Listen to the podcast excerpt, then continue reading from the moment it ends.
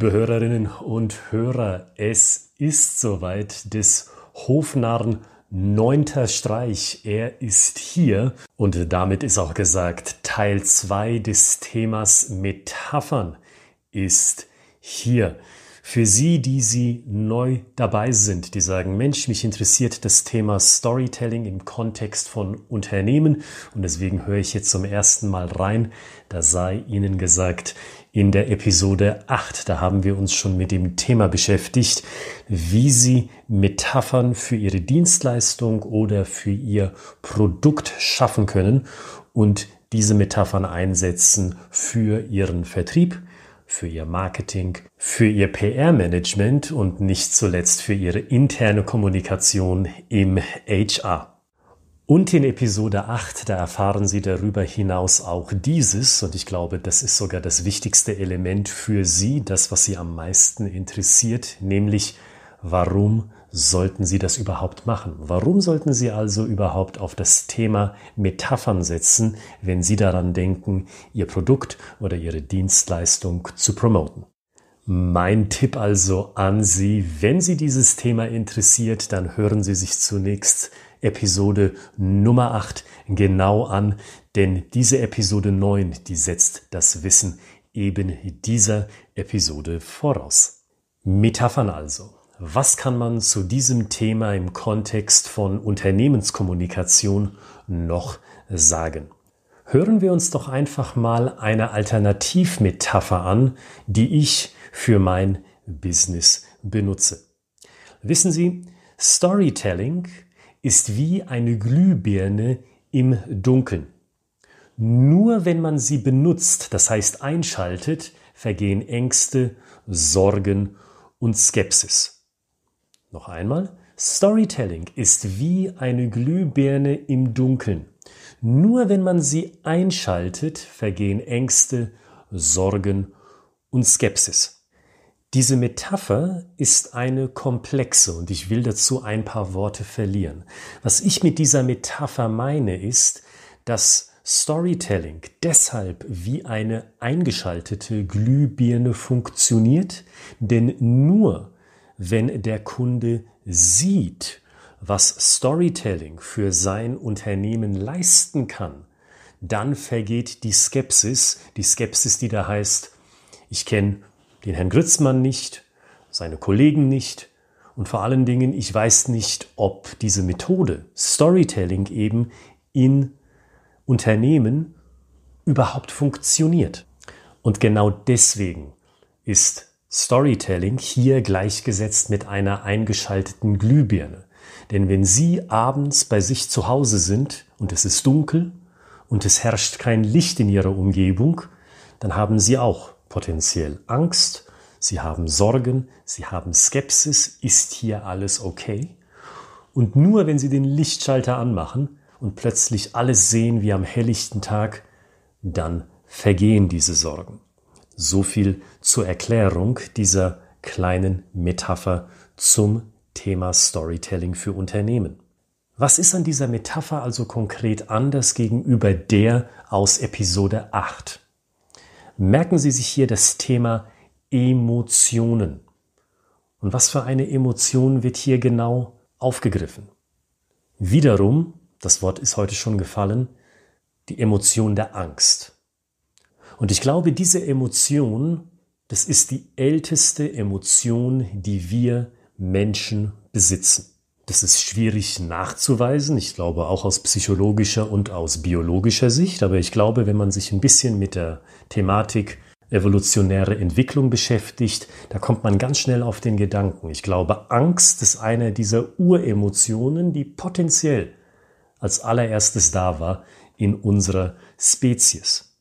Und unabhängig davon erweist sich aus meinen langjährigen Erfahrungen von der Schauspielbühne, das Thema Angst, Besorgnis, das zieht. Das zieht bei jedem Theaterstück, das funktioniert in Anführungszeichen in jedem Genre. Und ich glaube, nicht zuletzt ist das Genre Horror eines der beliebtesten Genres in Theater, Film und Literatur seit dem Bestehen dieser Erzählgattung. Verallgemeinernd können wir also festhalten, arbeiten Sie bei dem Thema Metaphern doch mit der Emotion des Unbehagens. Unbehagens, das ist für mich ein wunderbarer Überbegriff für die Wörter Angst, Besorgnis, Skepsis. Unbehagen. Und genau zu diesem Tipp möchte ich Ihnen noch einen Hinweis geben, der in dieselbe Kerbe schlägt. Also ich möchte Ihnen noch ein weiteres Beispiel geben zu diesem Leitgedanken, die Emotion Unbehagen einzusetzen in eine Metapher. Und dieses Beispiel, das habe ich heute mitbekommen oder habe ich heute zusammen mit einer Kundin von mir erarbeitet, als es darum ging, eine Geschichte zu finden für ihr Business. Und wie auch schon in Episode 8 erwähnt, nehme ich jetzt in dem Fall dieses Beispiel von heute und wandle es so ab, dass es dem Thema Metaphern besonders entspricht. Wissen Sie, verantwortlich zu sein für das Wiederhochfahren eines Unternehmens, Denken Sie mal an die aktuelle Corona-Krise. Also verantwortlich zu sein für das Wiederhochfahren eines Unternehmens ist wie das Jonglieren mit Handgranaten. Wenn Ihnen auch nur eine einzige zu Boden fällt, da stecken Sie tief, tief in der Jauchegrube. Martialisch können Sie sagen, dieses Beispiel. Und das ist es ganz bestimmt. Es ist aber aus zweierlei Gründen bewusst gewählt. Auf der einen Seite glaube ich, dass sie sich etwas Gutes tun, wenn sie bewusst Metaphern wählen, die keinem Klischee entsprechen. Was ich jetzt sage, ist eine subjektive Meinung, die ich habe, aber vielleicht dockt sie ja bei Ihnen an. Was ich wahrnehme in der Welt des Business, in der Welt der Unternehmenskommunikation ist, dass man sehr leicht in eine Klischeehaltung verfällt. Man benutzt Metaphern oder man benutzt Story-Beispiele, um etwas zu verdeutlichen, um etwas zu kommunizieren, die sehr platt gedrückt sind, diese Beispiele. Platt gedrückt deshalb, weil man diese Beispiele schon etliche Male gehört hat. Und genau deswegen weil man sie so häufig bereits gehört hat, werden diese Beispiele zum Klischee. Und ich glaube, mit einem Klischee, das Sie kommunizieren, da tun Sie sich keinen Gefallen, weil Ihr Gesprächspartner, Ihre Gesprächspartnerin sofort erkennt, dass es sich um ein Klischee handelt und das Hauptsächliche, was Sie sich dann einfangen, wenn Sie so wollen, ist ein tatsächliches oder eines in Gedanken vollzogenes Augenrollen.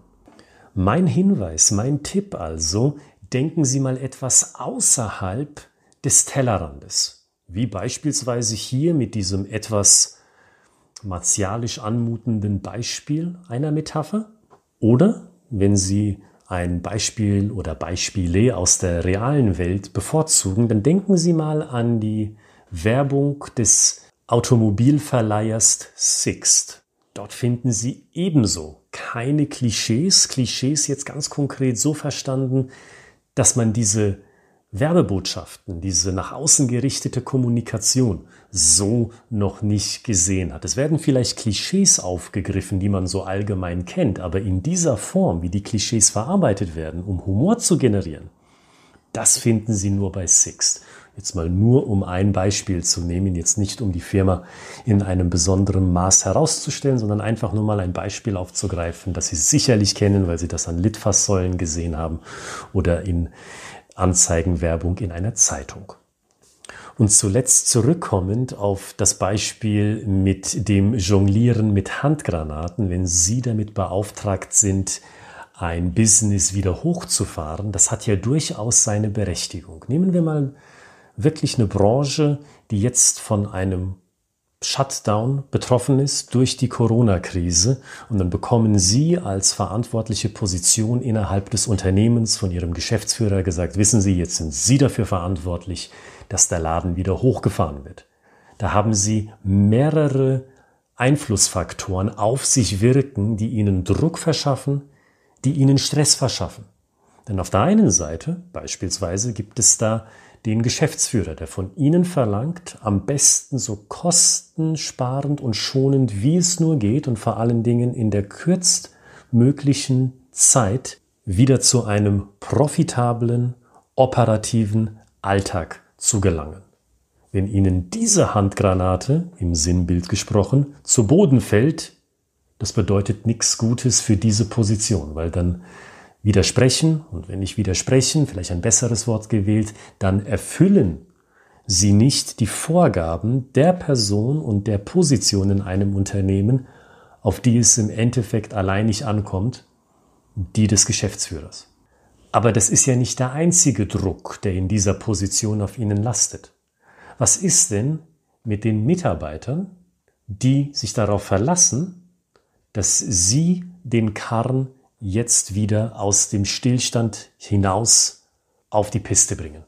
Das ist ebenso eine ganz gewichtige Handgranate, die Sie da jonglieren. Und um die Sache noch schlimmer zu machen, die Interessen der Belegschaft und die Interessen der Geschäftsführung, die müssen bei weitem nicht deckungsgleich sein. Summa summarum können Sie sehen, dass Sie sich in dieser Situation tatsächlich innerhalb eines ganz gefährlichen Spiels befinden, das Sie zu meistern haben, wenn Sie nun mal in dieser Situation Verantwortung tragen müssen. Also Sie können dann auch sehen, was das Thema Metaphern anbelangt, dass diese martialisch klingende Metapher von dem Jonglieren von Handgranaten durchaus seine Berechtigung hat.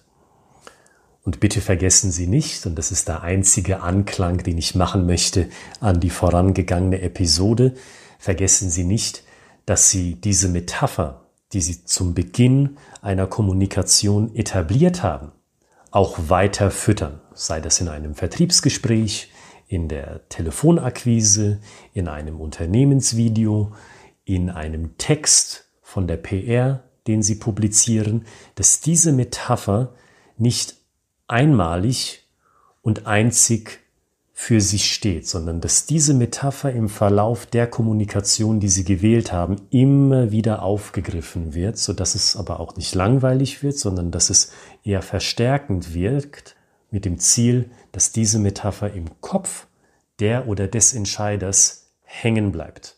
Weil durch dieses Hängenbleiben, durch dieses nicht durch das mentale Raster fallen, Dadurch generieren Sie ja einen USP, einen Mehrwert. Und allein diesen Meilenstein zu schaffen, ist schon viel wert, wie Sie ja selber wissen, wenn es darum geht, dass Unternehmen an Zielgruppen kommunizieren. Und jetzt sind Sie dran. Jetzt haben Sie innerhalb von zwei Episoden Tipps, Hinweise, Strategien bekommen, wie Sie Metaphern nutzen können für Ihre Stories, und ich wünsche Ihnen ganz viel Erfolg, dass Ihnen das bestmöglich gelingt. Und Sie wissen, was jetzt am Ende einer Episode kommt. Ich verweise ganz herzlich auf die Beschreibung dieser Episode. Warum? Dort finden Sie Links, die Ihnen potenziell weiterhelfen. Diesmal möchte ich gar nicht sagen, was das für Links im Einzelnen sind. Die regulären Hörer kennen sie ja schon oder kennen die Aussage dahinter schon. Das heißt, wenn Sie die Aussage schon kennen, dann wissen Sie Bescheid, was Sie dort finden. Wenn Sie neu sind, lassen Sie sich überraschen und schauen Sie mal rein, wie die Links Ihnen und Ihrem Business potenziell weiterhelfen können. Bis zur nächsten Episode, dann schon Episode 10, der zehnte Streich des Hofnarren. An diesem Freitag wünsche ich Ihnen alles Gute, kommen Sie gut und gesund durch die Zeit und haben Sie viele kreative Ideen für Ihre Stories.